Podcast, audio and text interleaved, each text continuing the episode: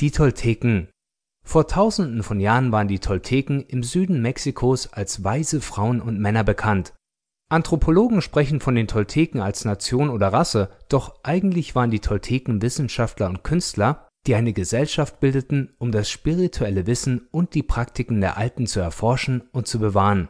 Als Meister, Naguals und Schüler versammelten sie sich in Teotihuacan, der antiken Stadt der Pyramiden nahe Mexico City, bekannt als jener Ort, an dem der Mensch Gott wird. Im Lauf der Jahrtausende sahen sich die Naguals gezwungen, die Weisheit ihrer Ahnen zu verbergen und deren Existenz im Dunkeln zu halten. Der Eroberungsdrang der Europäer und der Umstand, dass einige Schüler ihre Macht zügellos missbrauchten, machten es notwendig, das Wissen vor jenen Menschen zu schützen, die außerstande waren, weise damit umzugehen oder es gar bewusst zu ihrer persönlichen Bereicherung missbrauchten Glücklicherweise gab es verschiedene Linien der Naguals, die das esoterische Wissen der Tolteken bewahrten und von Generation zu Generation weitergaben.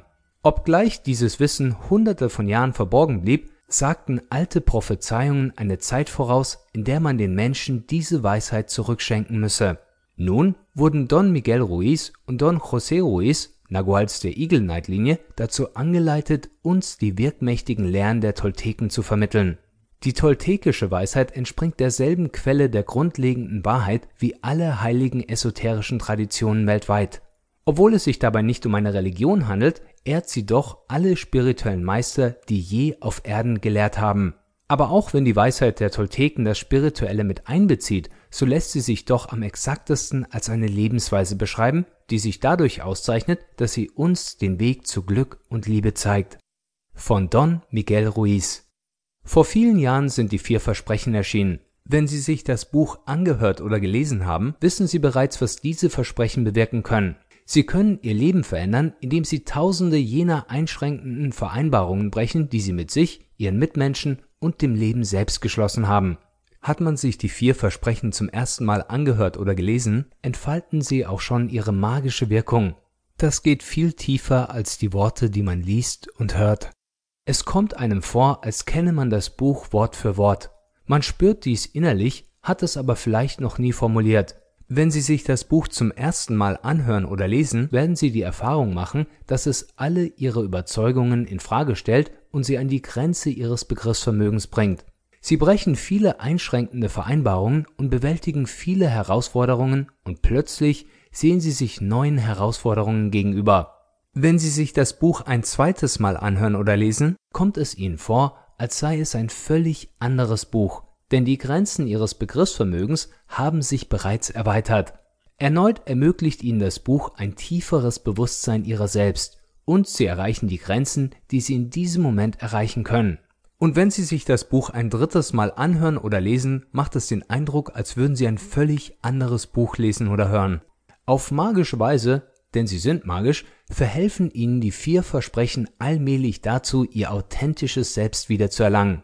Wenn sie die vier Versprechen regelmäßig praktizieren, finden sie zu ihrem wahren Selbst und müssen nicht mehr irgendeine Rolle spielen. Und genau dort wollen sie hin, zu ihrem wahren Selbst. Die Prinzipien in den vier Versprechen sprechen das Herz aller Menschen an, ob jung oder alt. Die vier Versprechen erreichen Menschen der verschiedensten Kulturen in der ganzen Welt. Menschen, die sich in verschiedenen Sprachen verständigen, Menschen, deren religiösen und philosophischen Überzeugungen sich gewaltig unterscheiden.